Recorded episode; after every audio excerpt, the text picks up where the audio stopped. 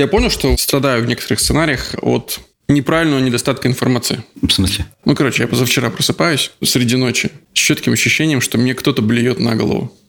А, странное ощущение. Важные чавкающие звуки. Я был в полной панике. Оказалось просто, что кот пришел и лежит мне волосы. Откуда у тебя кот? У тебя же не было кота. Так вот, э, недостаток правильной информации. Теперь у нас есть кот.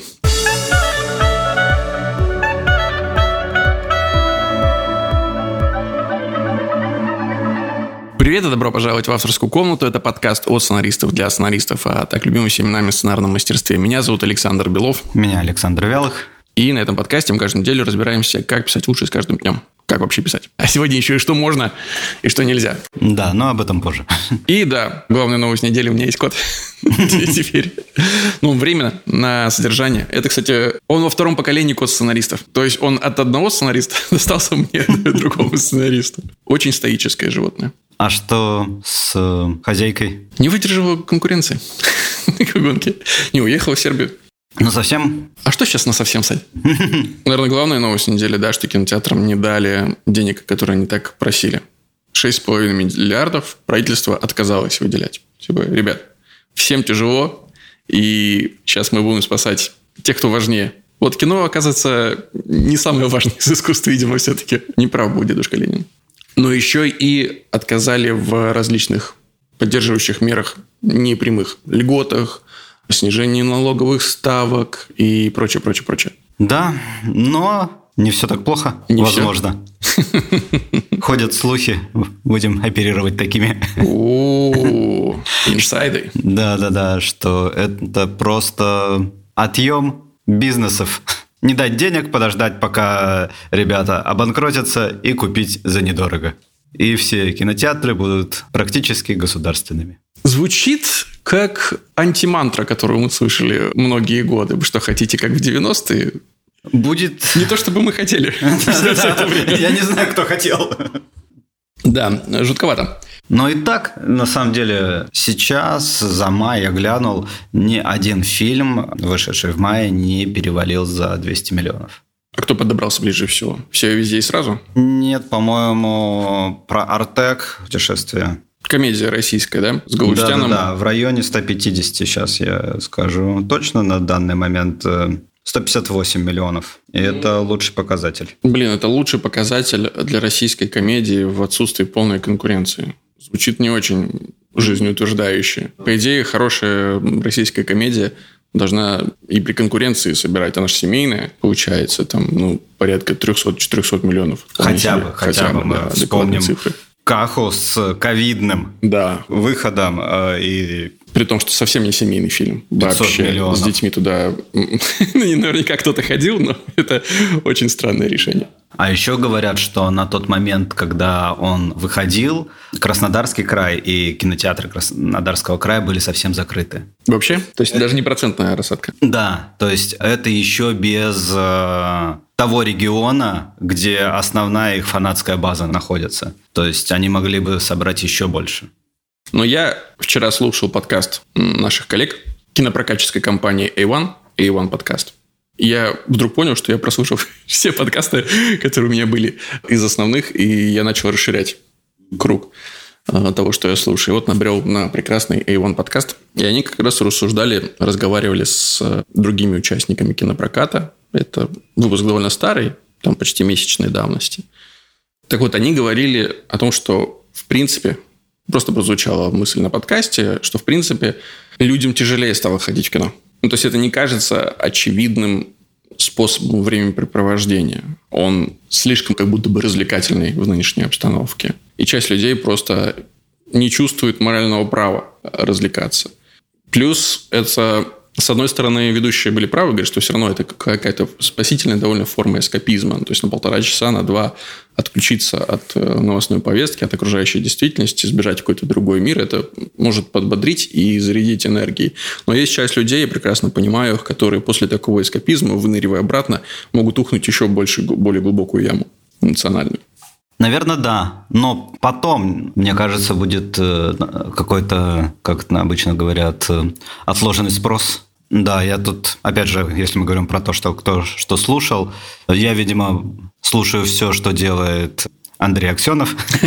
Вот, я послушал весь э, «Закат империи» и набрел на его время и деньги. И буквально вчера слушал выпуск про кинотеатры, про расцвет кинотеатров, который случился после Первой мировой. В стране была разруха, было тяжело, и всем хотелось какого-то развлечения. Mm-hmm. То есть уже после того, как закончилась война, надо было восстанавливать страну, все тяжело работали, и кинотеатры начали э, вырастать как грибы. Там за несколько лет, э, я сейчас махну мимо, ну просто примерно, что э, условно говоря, было тысяча кинотеатров в стране, а стало 9 тысяч. Условно вот такой рост был. Все смотрели, очень хорошо смотрели голливудские боевики. Все смотрели. И я надеюсь, что такой же всплеск будет и у нас.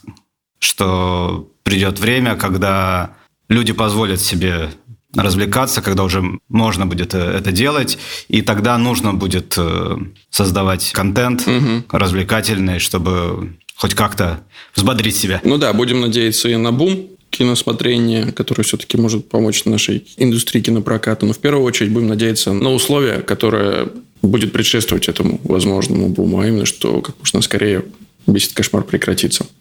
Вторая новость, так. которая меня вчера и повеселила, и немного напугала, про то, что телеканал СТС запускает сериал Сидоровы, написанный нейросетью. А, что-то я видел, мелькнула такая И это прошло мимо тебя, ты не зацепился за нее взглядом?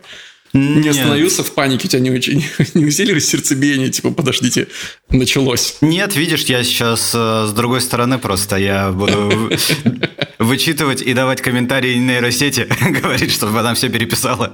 Блин, Саня, ты подрываешь основу нашего подкаста, какой-то, знаешь, его устав где вначале говорится от, от сценаристов, для сценаристов. Сейчас уже получается сценаристов, продюсеров, еще кого-то, непонятно кого.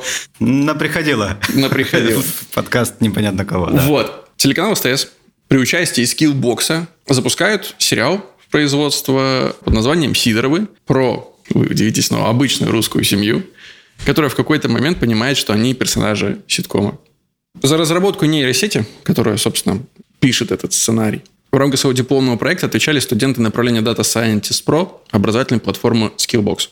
То есть двое выпускников uh-huh. Skillbox написали нейросеть, которая сгенерирует сценарий сериала. Нейросеть обучена на комедийных хитах СТС, то есть туда загружались Воронины, 80-е, Дылды, Радком и жена олигарха. В результате нейросеть научилась самостоятельно создавать основные структурные элементы киносценария, время место, имена героев, реплики, ремарки и другие компоненты.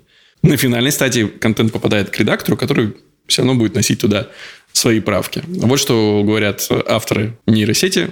Были загружены в нее 355 892 слова, 88 эпизодов, 7 телешоу.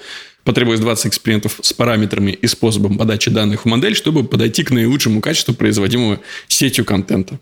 Принимая на вход небольшое текстовое выступление, нейросеть может генерировать бесконечное количество отличных друг от друга сценариев за сотые доли секунды. Началось, Сань? Иногда мне кажется, что это началось давно, что часть сценариев, которые я вижу, написала нейросеть. Да, ну ты насколько вообще веришь в успех этой истории? Потому что я вчера, мне стало интересно, я просто загуглил, в какой момент моей жизни я впервые услышал сочетание сценарий и нейросеть, которые должны их написать. С 2016 года такие новости появляются регулярно, то есть уже там 6 добрых лет, пока как будто бы мы не наблюдали прорыва. Это больше часть рекламной кампании? Пока что, думаю, да. А в итоге это будет еще один инструмент. Это не сможет э, заменить сценариста с точки зрения того, что это же история про человека. Это пересказ какого-то личного опыта. Соответственно, боль, переживания, вот это все. Нейросеть просто компонует каким-то образом э, сцены, и иногда из этого может получаться линия. Я думаю, что это так. Мне кажется, может быть, как еще одна соавторская голова в комнате, которая предлагает варианты развития. Ну, сюжетные. Вполне возможно, она может подкинуть какие-то такие идеи, которые в голову человеческим авторам не придут. То есть, вот у нас такое начало линии, какие варианты развития событий могли бы быть. И может быть что-то произойти действительно неожиданно. С другой стороны, насколько неожиданно оно может произойти, если оно базируется лишь только на том, что было уже создано. То есть, скорее ага. всего, он выдаст Все... тебе некий усредненный вариант. Все истории уже были. Я как-то пользовался, помнишь, может быть, полгода назад была тоже от э, Яндекса нейросеть, которая генерировала кусочки текста, она разные могла делать форматы. Mm-hmm. Это новость, там что-то рассказ, отчет, там были вкладки, в каком формате сделать. Я туда вводил просто логлайн и смотрел, как она его допишет. Mm-hmm.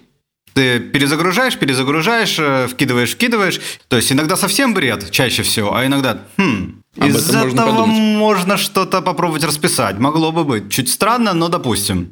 То есть это как э, какой-то генератор вбросов или каких-то решений конкретных. Заходов, да. Может быть. Я понял, когда ты начал рассказывать, что у меня был опыт как раз э, с Яндекс станцией. В ней есть приложение для создания интерактивных историй. Ну, это вот обычно сказки для детей. Ну, моя дочь с этим какое-то время поразвлекалась. Нейросеть спрашивает тебя, какую ты хочешь сказку, чтобы я тебе рассказала. Вот такую или такую. Ну, или там ты сам выбираешь там про розового дракона.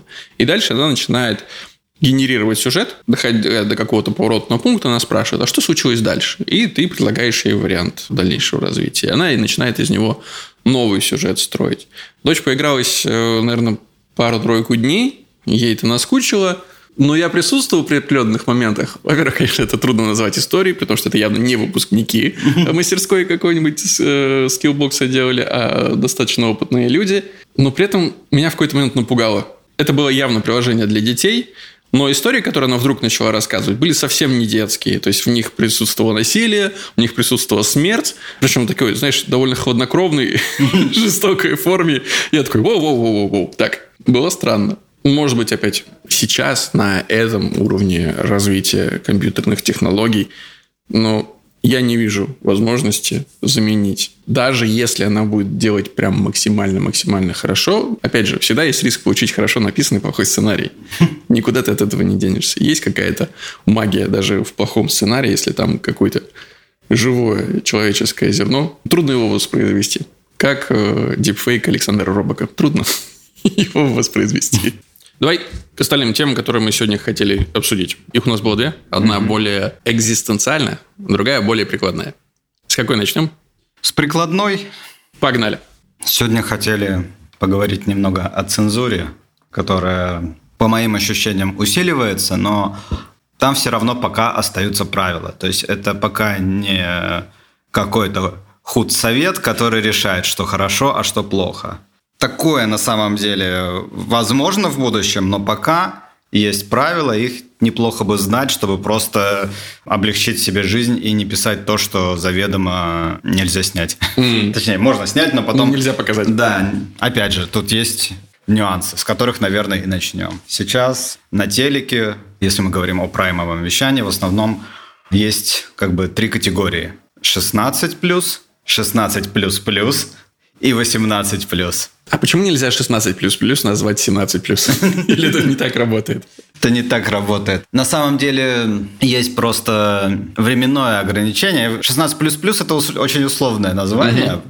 Такое. Просто есть ограничение 16+, а есть еще временные ограничения. Часть контента нельзя показывать до 9 вечера, а часть до 11. То есть mm. после 11 можно показывать 18+. А после 9 вечера есть некоторые послабления. И вот этот люфт между 9 и 11 мы будем считать 16++. В основном он отличается тем, что там можно чуть-чуть э, больше каких-то бранных слов использовать. Смешно, потому что мне представляется человек, угу. некая личность, знаешь, типа сторожа цензора, который весь день строго бдит за телеком, угу. сидит с пультом. Типа, чтобы не словечко. А к 9 вечера он уже такой расстегнул ремень, пуговку. пуговку, да, чуть-чуть такой, ну да, ладно, нормально. Открыл, возможно, баночку пива. Давайте, давайте. А к 11 он уже накидался, спит, и можно все что угодно. На самом деле объясняется это все э, заботой о детях. Ну, как и многое. Считается из интересного, что, допустим, э, слово проститутка угу. нельзя говорить до 9. Потому что, не дай бог, дети услышат. Mm. А после 9 окей. Но вот проститутка не считается бранным словом? Или считается? Или в какой... Как, как, как это Теперь- объясняется? Теперь считается. Ага. И сколько всего таких бранных слов? Проблема в том, что, мне кажется, здесь у нас э, единственное место в нашем законодательстве, где существует прецедентное право. То есть просто какое-то слово встречается и а, По нему выносится решение? Да. А кем? принимает э, решение Роскомнадзор. И раз уж мы заговорили о словах, можно быстренько пробежаться по ним. Если у нас есть дети, Мы понимаем, да, что сейчас, что Пашка есть нецензурный контент в выпуске подкаста автоматически появляется. Она должна быть даже побольше, чем, более чем обычно. Погнали. есть два понятия. Есть э, нецензурные слова, а есть э, бранные. Отличаются они друг от друга нецензурно. Собственно, это то, что мы Нецензурно это мат. мат, лексика. А бранные – это те, которые не являются матом, но, Но могут считаются считаться оскорбительными, неприличными, неприличными в обществе и так далее. Такие как бляха, говно, гондон, дерьмо, жопа, курва, сука, хрен. Хрен, кстати, очень часто нахрен вот это все. А многие попадаются на этом. Пытаясь э, проскользнуть э, Да-да-да. между флажков. Подождите, это же название овоща. Нет, ребят, если вы используете нахрен, вы никого не обманете, это в совершенно другом смысле используется. Да, если вы используете формулировки типа хрен моржовый, старый хрен, пошел ты нахрен, вот это все не пройдет до 9. Ты не стесняйся, читай в голос. Я прям чувствую, как ты чуть-чуть паник. Мне приятно. Недавно э, залетели такие слова, как э, шлюха и шмара и шалава. Все на ша прошли, да, я так понимаю? Да-да-да. Видимо, кто-то пытался как-то обозвать конкретную женщину, и все подходы обрубили. Ребята, всегда есть э, женщины с низкой социальной Смешно, если это было в одном сценарии, знаешь, в одном сериале. Просто человек накидывает один персонаж по сцене другого. Ах ты! И пошел. И просто человек сидит такой в Роскомнадзоре. Раз, два, три, четыре. Но это как будто, знаешь, есть такие упражнения в стихосложении, когда ты ставишь себе сверхзадачу, например, написать стихотворение, где все слова начинаются только на «о». Здесь точно такое же оскорбление, которое только на «ша». Что еще? То? Да, что еще? Так, это все э, бранные слова, которые у нас есть Практически Ладно, Сань, раз ты не готов на это пойти, я возьму крест на себя. Итак, к бранным словам выражениям относятся бляха-муха, говно и говнюк по отношению к кому-либо, гондон, дерьмо, ядрит твою мать, сразу целое выражение, залупа, курва, почему-то иностранное слово на иностранном языке сюда влетело, видимо, оно настолько вошло в русский, что уже нельзя без него никак. Падла, паскуда, пидор, пидорас, педрила, прошмандовка, срать я на, э, собственно, на что угодно хотел, сука, дранная сука, волчья сука. Блин, со времен физрука требования изменились. Хрен, хрен моржовый пошел ты нахрен, то, о чем мы говорили. Черножопый по отношению к кому-либо. Шалава, шлендра, шлюха и шмара. И важно, наверное, проговорить, что не относится к нецензурным или бранным словам и выражениям то, что, я так понимаю, уточни, можем использовать сценарии. И это будет доступно к просмотру на прайм-тайм до 9 вечера, правильно? Получается, можно. Получается, что можно использовать следующие слова. Гнида, давалка, дристать, дрочить, кабздец, мокрощелка. Извините, э, не сдержался все-таки. Очко, спермодой, срач, ссать, твою мать, если нет предваряющего слова. Трах, трахать, фак, мазафака, херабра, хлебальник, целка, чмо, шаболда, шалашовка. Все-таки что-то наша избежала жестокого ножа цензора. Вот, собственно, все минное поле, по которому можем ходить. А, ребят, извините, я должен и это сделать. Нецензурные слова и выражения, Да ладно. которые, которые относятся. Да. Самый любимый будет выпуск подкаста у моей мамы. Итак, поехали. Хуй, пизда, ебать и блядь. Почему-то даже здесь, в этом списке, они с вычеркнутыми буквами. Елда, манда мандавошка, мудак, хер херня, хули, долбоносик, Вот так вот, я тебе говорю. Долболюб и долборез. Мне кажется, что здесь налицо чья-то личная травма. Как слова через долба оказались в нецензурную, э, это большой вопрос. Кстати, какое-то время назад я как раз читал телеграм-канал Василия Уткина, и он радовался, что долгое время к нецензурным словам как раз мудак не относился. И можно было, собственно, использовать его где угодно. Да, я прекрасно помню, что оно неоднократно используется в первом фильме «Квартета И», который шел в прайм-тайм на Первом канале, и там в скетче с Жанной Фриски даже ребенок после него кричит «мой папа мудак». Точно. Золотые времена. Да. Ладно, вот так винтики закрутились. Но это что касается цензуры бранной, возрастной.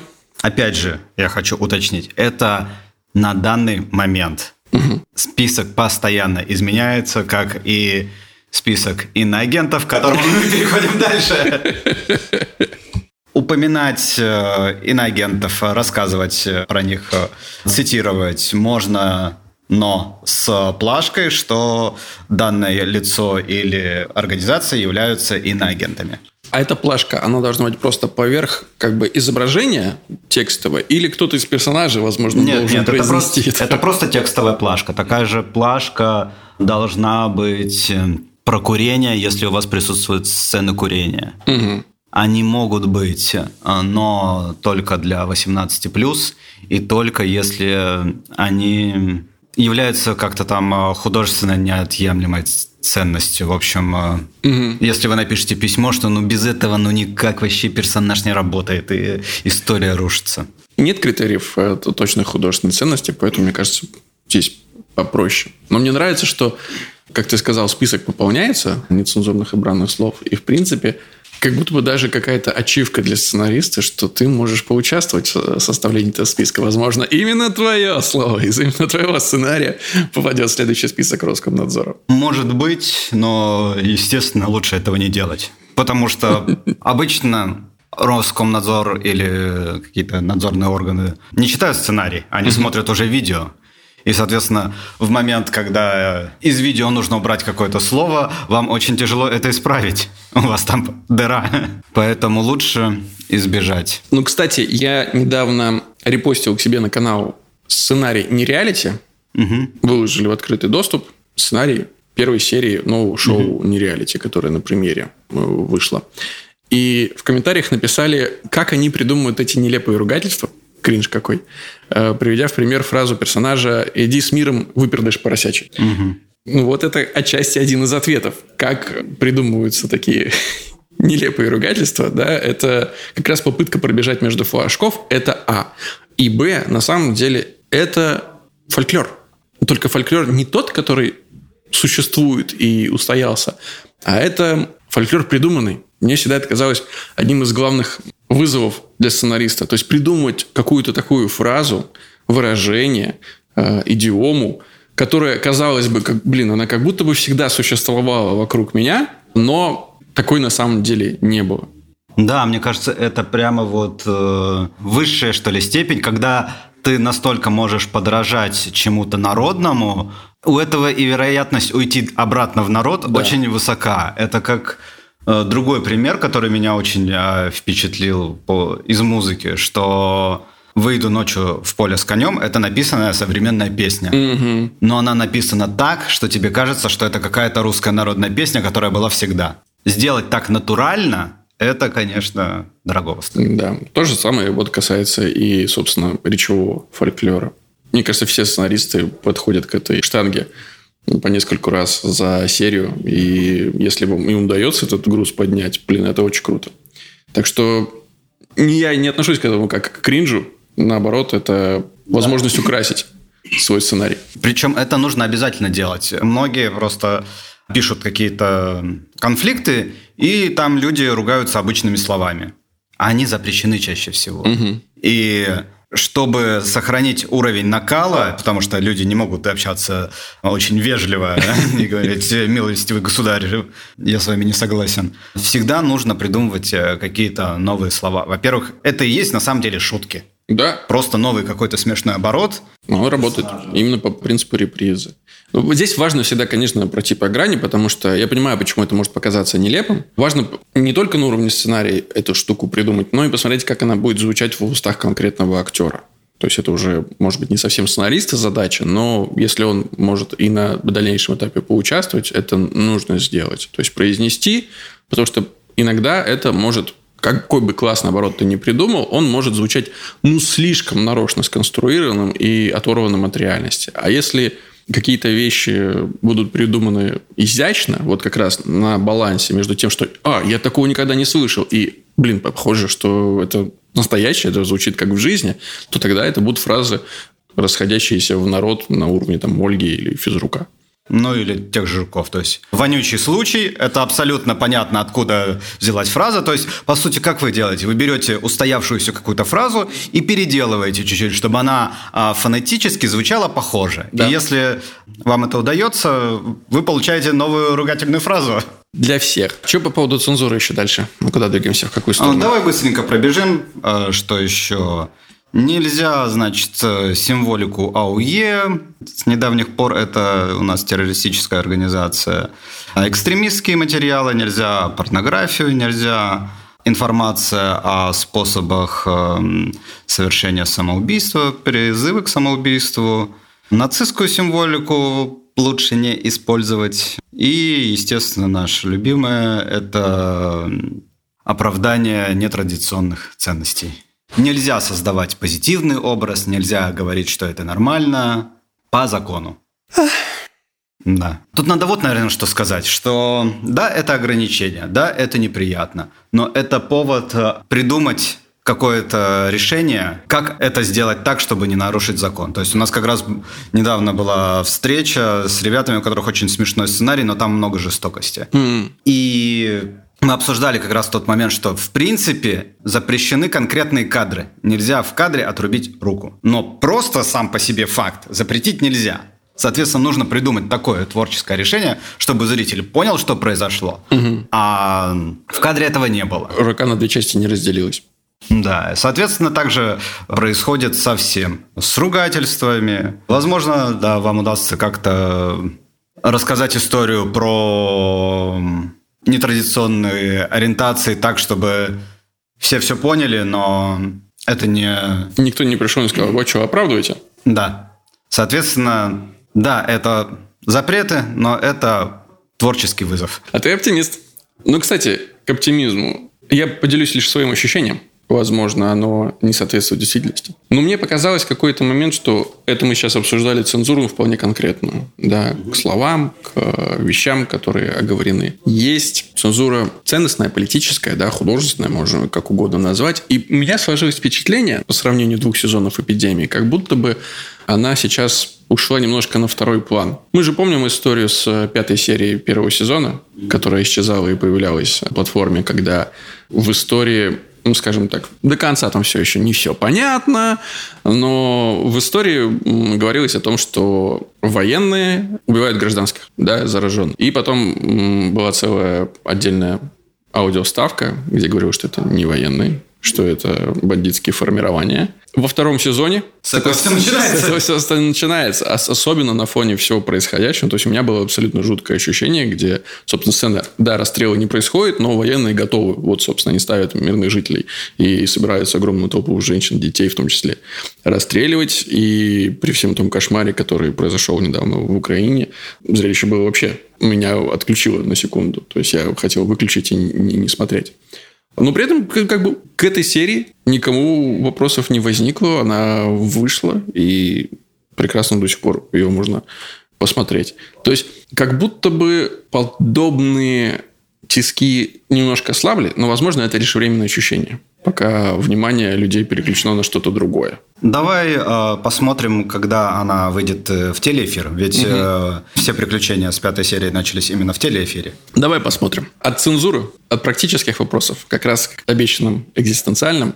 Собственно, это даже не вопрос, а попытка порассуждать, которая меня взволновала после моего разговора с психологом.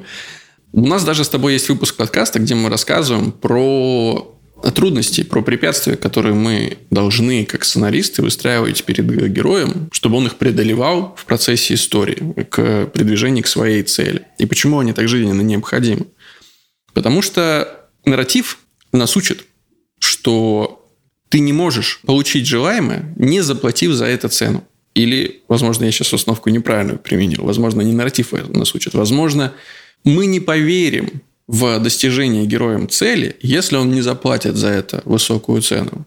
Потому что как будто бы это не совсем честно, как будто бы это не совсем в жизни так, что ты всегда должен бороться, ты всегда должен преодолевать какие-то немыслимые препятствия, лезть из кожи вон, и только тогда тебе воздастся, только тогда ты заслужишь некий успех, некую желаемую цель. Но вот какой у меня возник вопрос внутри себя. А что если ты в жизни достигаешь цели, ну, не заплатив за это никакой большой цены, не приложив сверхусилий, и возникает ощущение, во многом, как будто навязаны вот как раз многолетним вот этим нарративом истории, которые мы слышим с пеленок, что тогда твой успех, твоя цель, они не заслужены. Ты их не заслужил. И возникает, ну, внутренняя фрустрация. Да, блин, я не страдал. Ты хочешь сказать, что мы своими историями учим людей плохому? Вот у меня возникает этот вопрос. А за столько лет не превратилось ли это вот в некий порочный круг? Потому что я как понимаю, истории так э, создавались, потому что они так были более жизненными. Они так еще чему-то людей учили. Если мы говорим, что истории – это guidance to life, да, как некая инструкция, как можно проживать, как можно справляться с разными ситуациями в жизни.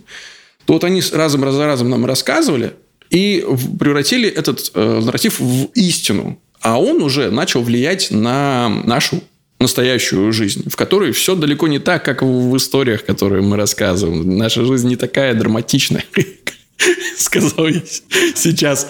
Извините, да. Ну, по большей части все-таки последние годы, а не последние месяцы ну, в ней законы сценарные, драматургические, как будто бы не действуют или не действуют всегда, или вообще не должны действовать.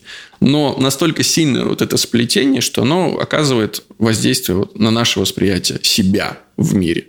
Да, мы – это историю, которую мы рассказываем самим себе про себя. Угу. Мы все ходячие истории. И, наверное, да, часть истории про то, как человек чего-то добился, старался, старался, добился – это основа любого человеческого развития. Я тут вот о чем э, подумал, что на самом-то деле истории, они ведь не про цель, они не про добился, они про изменился. Угу. Это ведь арка героя. Он был вначале таким, а в конце стал другим. И мне кажется, что измениться без усилий не получится. То есть добиться чего-то можно. Угу. Просто Бог из машины в конце. Упало тебе сокровище сверху, и все. Ты вообще ничего не делал. Но как можно измениться, не приложив усилий, я не понимаю. То есть возникает вопрос, зачем тогда? Ты просто начинаешь спонтанно меняться? Это, наверное, какая-то неустойчивая психика. То есть как будто бы, если я правильно тебя услышал, в историях изменение, трансформация героя и достижение им цели, ну, неважно, там, то, что он хочет или то, что ему действительно нужно, они идут в спайки. Как бы одно дополняет другое. Но поскольку в историях эти вещи неразделимы, да. мы словно переносим это на нашу жизнь. Ну, опять, возвращаясь к реальной жизни, в реальной жизни люди, э, трансформация человеческая не происходит. Ну, она происходит очень Редко. Медленно. Да, оно, во-первых, медленно. Во-вторых, ну, качественно человек за жизнь, наверное, трансформацию переживает, ну, дай бог, там, два-три раза. И то это очень насыщенная такая жизнь получается. Но при этом достижение цели это все равно в жизни оно происходит. И получается, что важно, чтобы не испытывать вот этой фрустрации, да, ну, просто какой-то м- самовины за невыстраданный успех, важно отделять понимание. Вот я, придя к этому, я изменился, или я просто ну, достиг чего, чего хотел. И если э, ты понимаешь, что изменений при этом не произошло, ну и ну все. Значит, да. И нормально, и как бы Тут можно еще чуть уточнить. В основном э, Лилия Ким пишет об этом. Угу. Она говорит, что арка – это даже не трансформация, а это путь адаптации. Mm. Эта арка героя рассматривается как э, адаптация человеческого вида к новым условиям, которая происходит постоянно. И, соответственно, вначале живет себе человек, но меняются условия, и он теперь жить так не может. И он вынужден измениться, чтобы жить в новых условиях. Соответственно, дальше он происходит все как, как в жизни, так и в сценарии обычно. То есть пытается жить как раньше, угу. не получается, возможно, принимает ряд каких-то неправильных решений, которые, возможно, усугубляют его позицию. И потом он, наконец, осознает, как нужно жить в новых условиях, принимает правильное решение, и возникает новое равновесие. Вот, соответственно, истории все в основном про это, про получение нового опыта, про то, как э, жить дальше в новых условиях. И, наверное, вот конкретно здесь должны быть препятствия и должны быть усилия. Угу. А цель это всего лишь для меня визуальное воплощение, потому угу. что как показать по-другому трансформацию, визуализировать ее. Да. Это достаточно сложная задача. Поэтому всегда цель выступает как бы призом каким-то, который получает человек за то, что усвоил какой-то жизненный урок. Вот, наверное, так я бы это сказал. Такую трансформацию внутри подкаста пережили от зачитывания матюков э, до рассуждений о смысле вообще работы. Бытия. Да, бытия. Что ж, это был выпуск авторской комнаты. Немножко нецензурный, немножко философский. Как всегда, в конце выпуска формальная часть. Слушайте нас на всех подкаст-площадках, э, подписывайтесь, э, ставьте нам звездочки в iTunes, пишите комментарии, подписывайтесь на нас на Яндекс Музыки, в Google подкаст, если вы их слушаете, есть, оказывается, и такие люди. Подписывайтесь на авторскую комнату в наших соцсетях, Telegram, ВК. ВК. И самое главное, самое-самое главное, возвращайтесь через неделю за новым выпуском авторской комнаты. С вами были Александр Белых и Александр Белов. Пока. Пока. I don't see her each day. I miss her. Gee, what a thrill each time I kiss her. Believe me, I've got a case on Nancy with a laughing face.